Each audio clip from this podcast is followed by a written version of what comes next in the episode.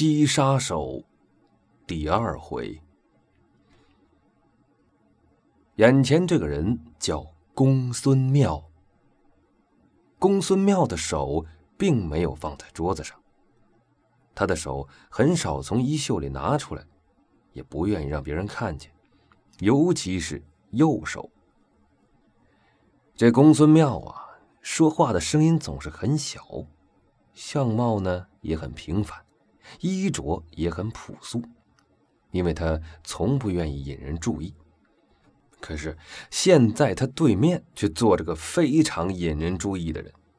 这个人呢，身上穿的衣服是最好的，这料子也是最好的，剪裁呢也是最好的，手上戴着的至少是值一千两银子的汉白玉戒指，帽子上缀着一个比龙眼还大的明珠啊。更何况，这个人本身长得已经够引人注意了。他瘦的出奇，头也小的出奇，却有一个特别大号的鹰钩鼻子，所以他的朋友们都管他叫胡大鼻子。要不是他朋友呢，就管他叫大鼻子狗。他这鼻子呀，也确实像那猎狗一样，总能闻到一些别人闻不着的东西。这一次，他闻到了一粒。人间少有价值连城的夜明珠。他把这声音呢压得非常低，嘴呢几乎凑到了公孙妙的耳朵上。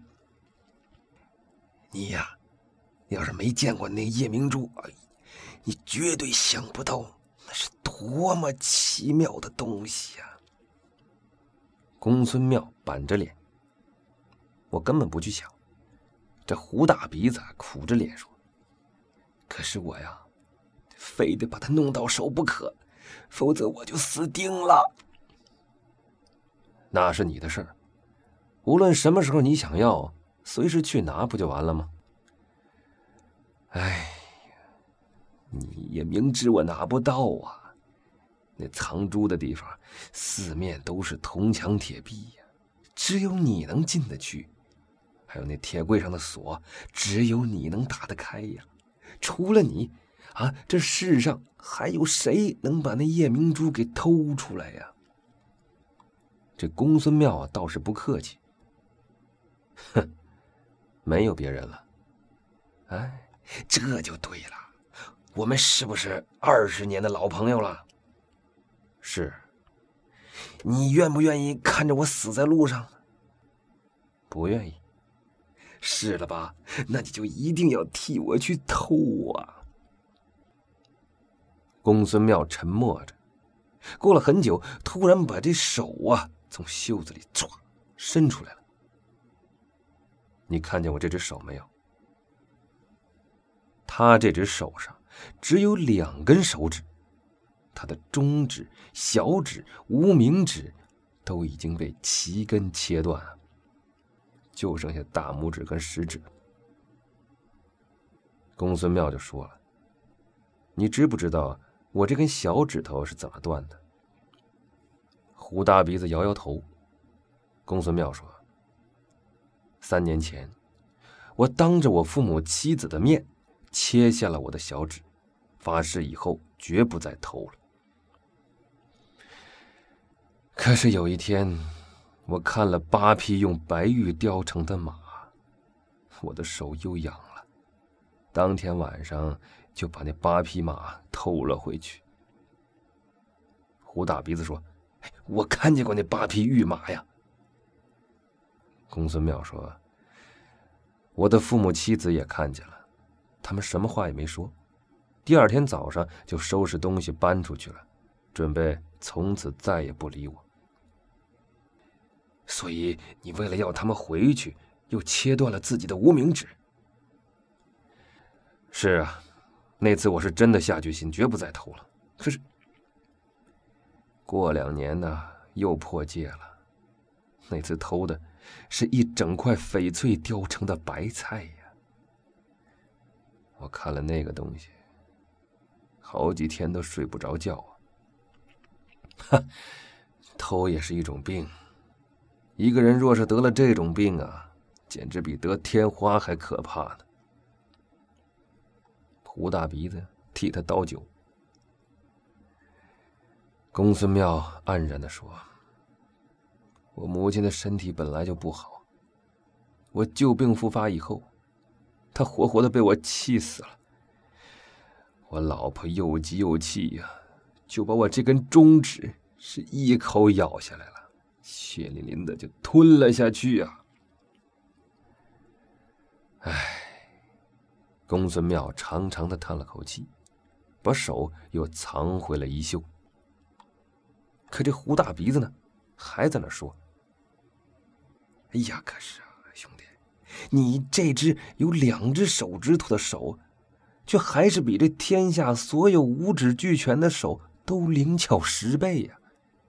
你要是从此不用它了，那不可惜呀！”胡大鼻子。我们是二十年的老朋友了，你又救过我。你现在欠了一屁股债，你的债主呢，非要你用那颗夜明珠来还，所以呢，他一定知道你会来找我的。你要是不能办好这件事，他就会要你的命。这些事我都知道，但我还是不能替你去偷啊。你，你这次真的下了决心？嗯，除了偷之外，我什么事都替你做。这胡大鼻子忽然站起来了。好，我们走。到哪儿去？我不要你去偷，可是你跟我到那儿看看总没关系吧？什么地方啊？有一五丈高的墙。宽也五尺，这墙头上啊种着花草。就这道墙啊，很少有人能越过去。但是呢，他是一点也难不倒公孙妙。这胡大鼻子就在墙下问他：“你真能过去？”“哼，再高两丈也没问题。”藏珠的那屋子呀，号称铁库。所以呢，除了门口有人把守啊，四面都没有人，因为别人根本都进不去啊。这公孙庙忍不住了。那地方真的是铜墙铁壁。是啊，墙上虽然有通风的窗子，但只有一尺宽、九寸长，最多只能伸个脑袋进去。哈哈，那就够了。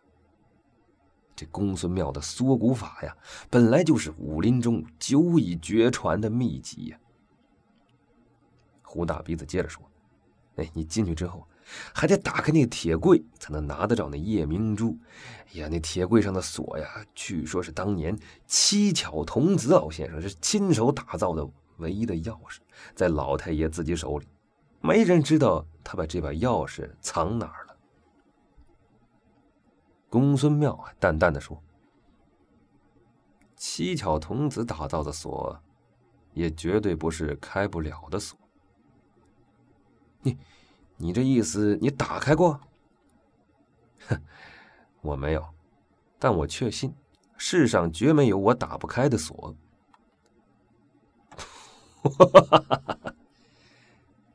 你笑什么？你不信？哎呀，兄弟！” 我信，我非常信。得了得了，我们还是快走吧。万一啊，你一时冲动替我进去偷了，哎，要不还进不了那屋子，又打不开那锁，那你一定也不好意思出来呀。那我不是害了你吗？哎呀，走吧走吧。胡大鼻子，你用激将法也没用，我从来不吃这一套。哎，我没有激你，我只不过劝你快走。我当然要走啊！难道我还会站在这黑巷子里站一夜不成？他冷笑着往前走，突然又停下了。你等着我，最多半个时辰，我就回来。这句话还没说完，他人已经掠出两丈，贴在墙上，就像个壁虎一般，爬上去了。人影在墙头一闪，踪迹不见。胡大鼻子脸上露出了这得意的微笑，嘿，就是朋友啊，老朋友才知道老朋友有什么毛病啊。得意呢，虽然是得意，但是等人呢，是不是件好受的事胡大鼻子呀，已经快开始担心了。就在这个时候，墙头忽然又有人影一闪，嘿，公孙庙已经像落叶一般的飘了下来。得得手了吗？公孙庙啊，不开口，拉着他就跑，转了几个弯，来到一条更黑更窄的巷子，才停了下来。哎呀，算了，我就知道你不会得手啊！公孙庙瞪着胡大鼻子，突然开了口，吐出来的呢，却不是一句话，而是一颗珍珠——夜明珠啊！这夜明珠啊！果然是宝贝，它的光像月光一般柔和，星光一般灿烂呢，整条巷子都给照亮了。胡大鼻子的脸太兴奋了，发红了。他抓住这颗夜明珠，立刻塞入衣服里面。可是这衣服里面也挡不住啊，透着这光啊，就照出来了。这俩人正在这商量，正在这高兴，突然间就听旁边一个人微笑，哈哈哈。好极了，好极了！公孙妙果然是妙手无双啊！一个人突然从黑暗里边出来了，看起来呢是一个很和气的中年人，脸上带着一种讨人喜欢的微笑。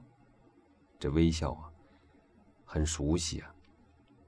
胡大鼻子看见这个人，脸色就变了，立刻迎了上去，双手捧上了那粒夜明珠。哎呀，这个。东西总算到手了，在下欠先生的那笔债是不是可以一笔勾销了？原来这位就是债主啊！可是债主并不急着要债，甚至连看都没看那夜明珠一眼。难道他真的不要这颗夜明珠吗？他要什么呢？哈哈哈，在下无不可。他微笑着向那公孙庙走了过来。哎呀，为了试一试公孙先生的妙手，所以才出此下策呀。至于那笔债，只不过是区区之数，不要也无妨。公孙妙这脸就沉下来了。你究竟想要什么？哈哈，有个人特地要在下来，请公孙先生去见他一面。可惜我不想见人，我一向很害羞。哈，但是无论谁见到龙武公子都不会害羞的，他从来不会勉强别人去做为难的事情，也从来不说令人难堪的话。公孙妙已经准备走了，听了这句话，突然又转回头。你说，龙武公子？哎呀，那还能是别人吗？还有第二个龙武吗？公孙妙脸上的表情啊。也不知道是惊奇呢，还是兴奋呢，还是恐惧。龙武公子想见我，当然了，很想啊。但是龙武公子一向如天外神龙，从来也没有人知道他的行踪啊，我怎么找得到他？您用不着去找他，七月十五他会在杭州的天香楼等你。好。我去，公孙妙，天下第一神偷，他也听到了龙武公子的召唤，要七月十五赶赴杭州的天香楼。还有什么人会受到这种召唤呢？欲知详情，请听下回分解。